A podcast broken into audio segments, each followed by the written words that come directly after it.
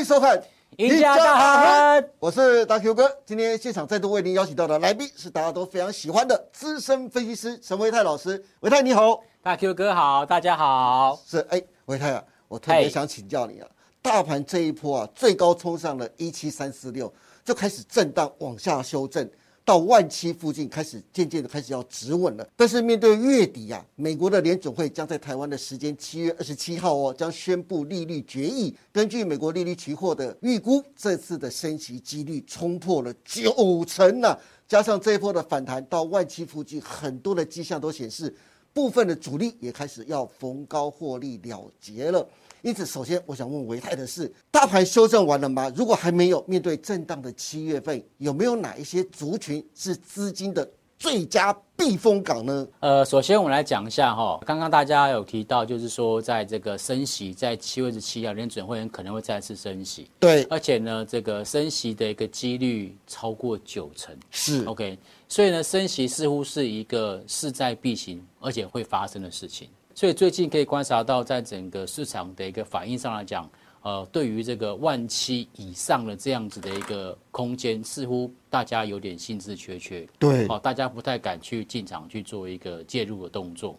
那我们从目前看到，在整个呃加权指数日 K 线来看的话，那目前的月均线呢，其实已经悄悄的开始从这个上扬变成走平。对于一些短时间套在相对高档的这些投资朋友，他的心里就会有压力了。当然是啊，对啊，哈，所以我觉得这一波在台北股市修正的这个过程当中，如果说探讨空间的话，我认为说比较好的可能的一个止跌点，应该会。先去观察到季线附近的一个支撑，是。那么目前现在季线的一个支撑位置啊，大概是在一万六千三百点左右。好，所以我觉得大家可以稍微再忍耐跟观望一下。那么时间点的部分，刚刚我有特别提到，现在大家都在关心，就是说呃，联准会是不是要升息这件事情。所以我认为说，最短时间会进行所谓的利空出尽的时间点，就会落在七月底，甚至有可能会。啊，延后到八月初，为什么呢？我们可以从这张表格，是这张表格是加权指数的周 K 线，对，OK，好，那么加权指数的周 K 线来看呢，现在呢已经修正到呃就是第四周了哈。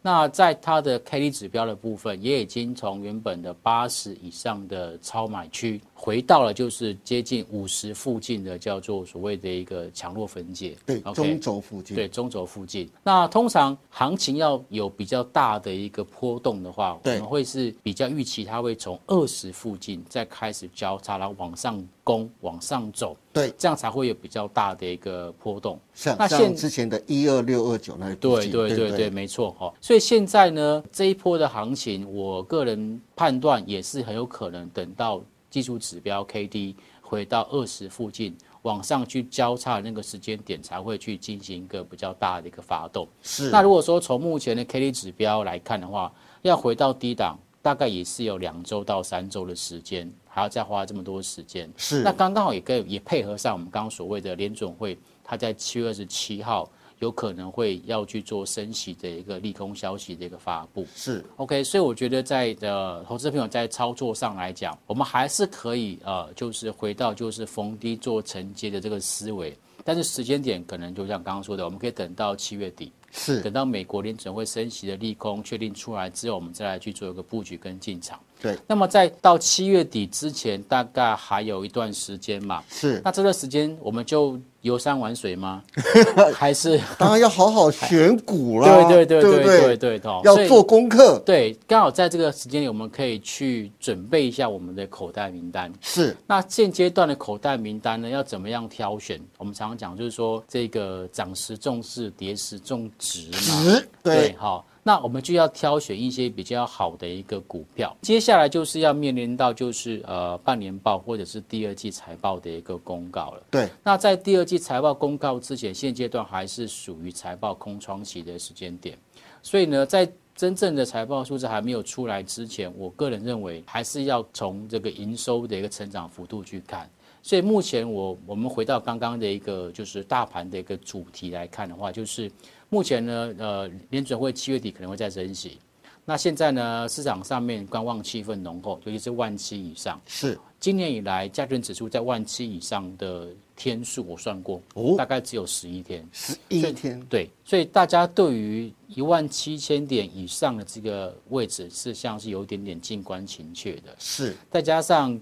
呃，我们的一个央行在上一季的这个所谓里监事会议当中，我特别提到，对，就是台湾的全年的经济成长率可能不饱和，是，所以在这些种种因素之下，我认为说指数在现阶段要大涨特涨机会是不高，所以现阶段呢，只能就是用时间换取空间，然后呢，盘市上面来讲会是肋骨轮动的一个方式。那对投资朋友来讲，就是目前的操作策略，就是刚提到的守株待兔，哦，先暂时不必急着去做一个造进，是。然后在这个剩下的两到三周或三到四周时间点里面，我们去挑选一些。持有的个股来去准备下一步的一个布局。是的，嗯，讲到持有的个股啊，我们就要从基本面出发了。这个就是维泰的拿手好戏的。那维泰，你从你这边从七月份来观察的话，有哪一些的族群或个股，他们基本面是不错呢？而且六月份的财报也刚刚出来，对不对？那维泰能不能帮大家从？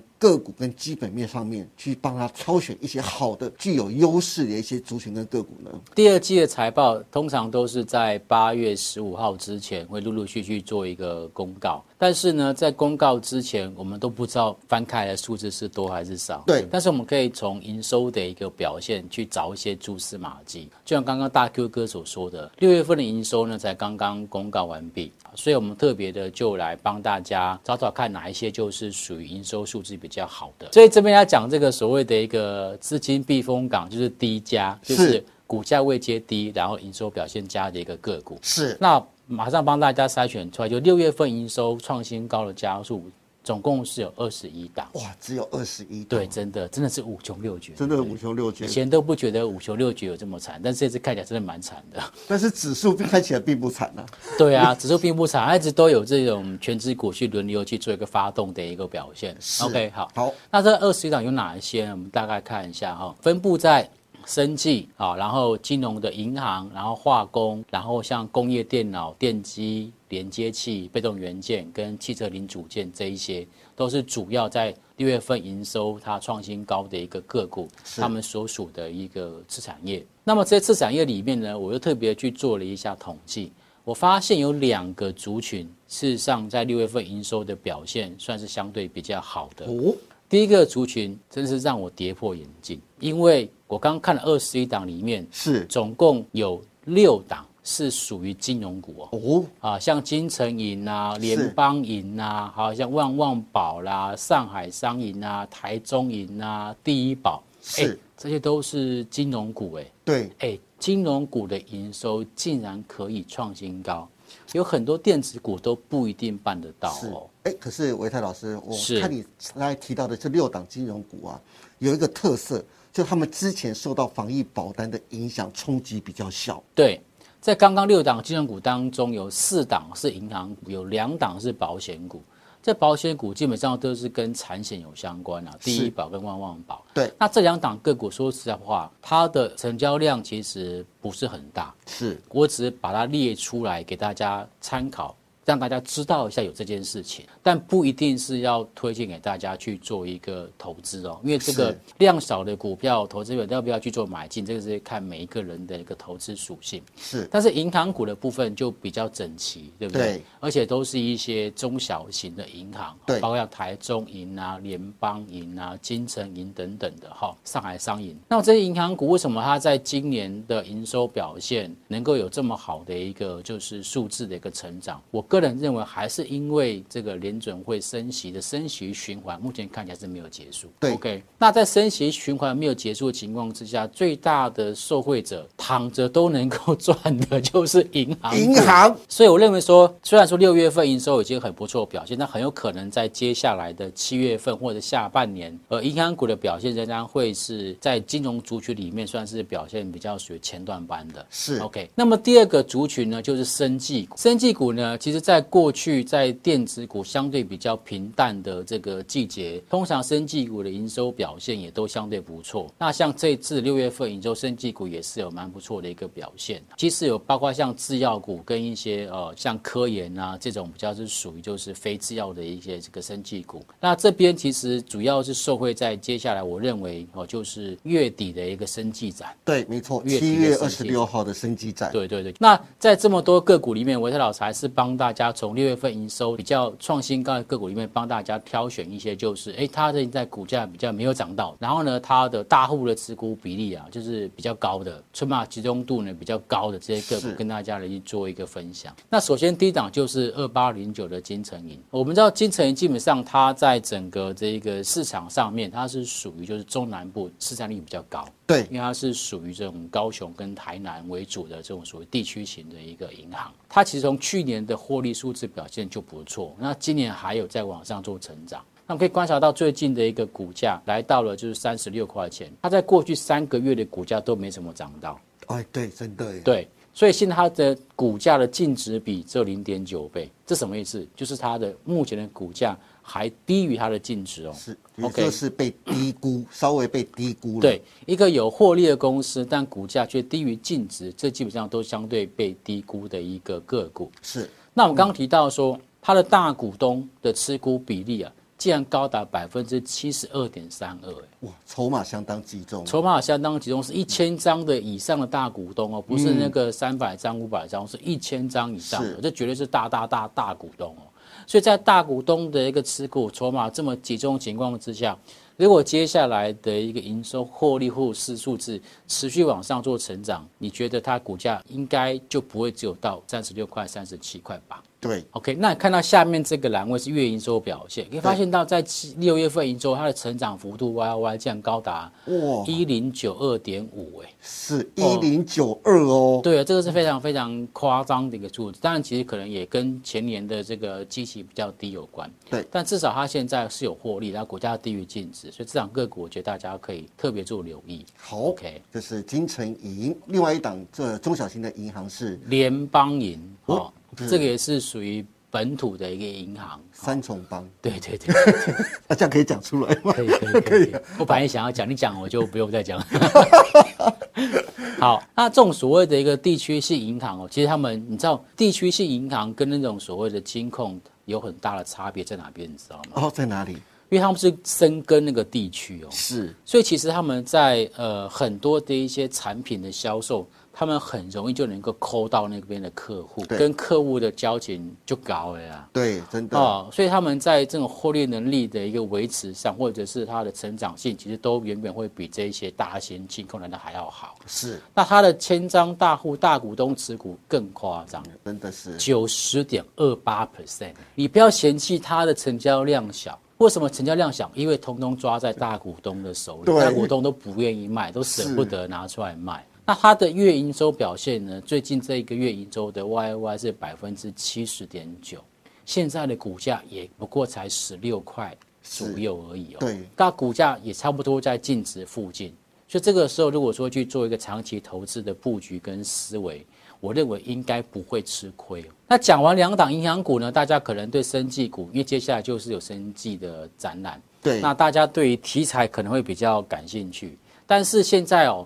呃，投资人都变聪明了，是他不是说你今天说什么好，他们就会去买的。现在市场上面都会去看一下它的基本面哦。对，所以耀华要自从去年因为某艺人 认了他的私募的消息，为什么要讲某艺人？人家长得这么漂亮，他就是他就是某艺人呢。好好，我知道，我更正，好，某漂亮艺人，这样可以吧？可以。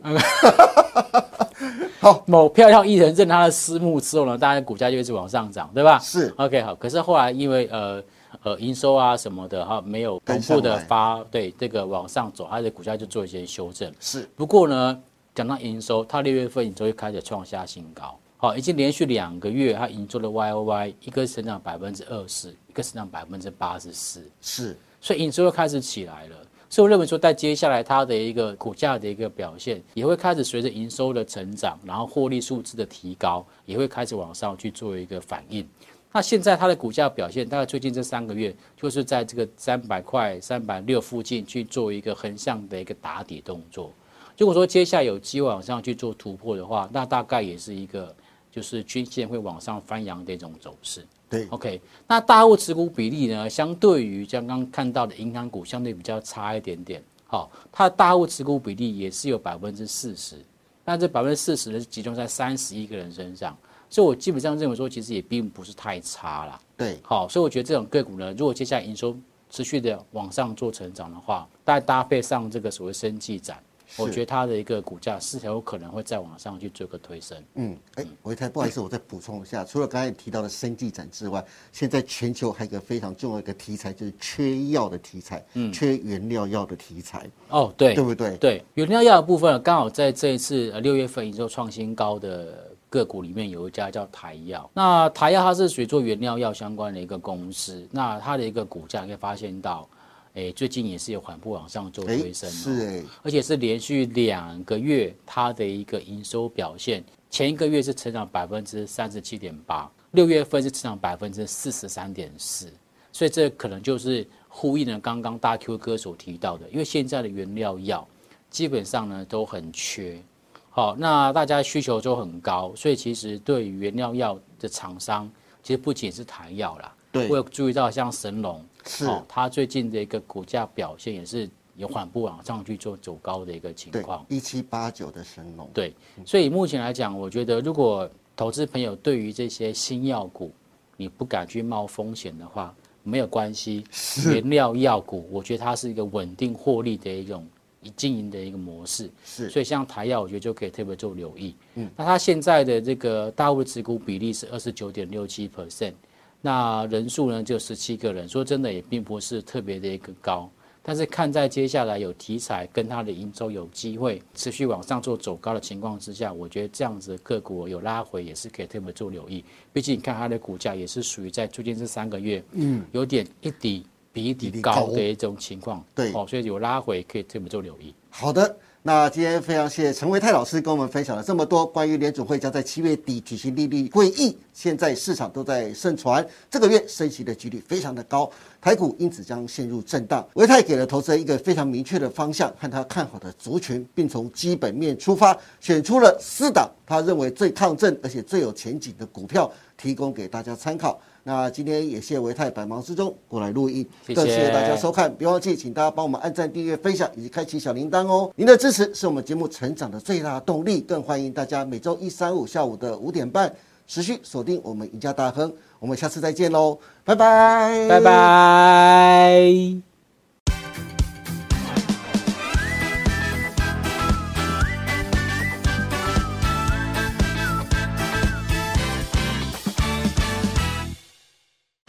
本公司所分析之个别有价证券，无不正当之财务利益关系。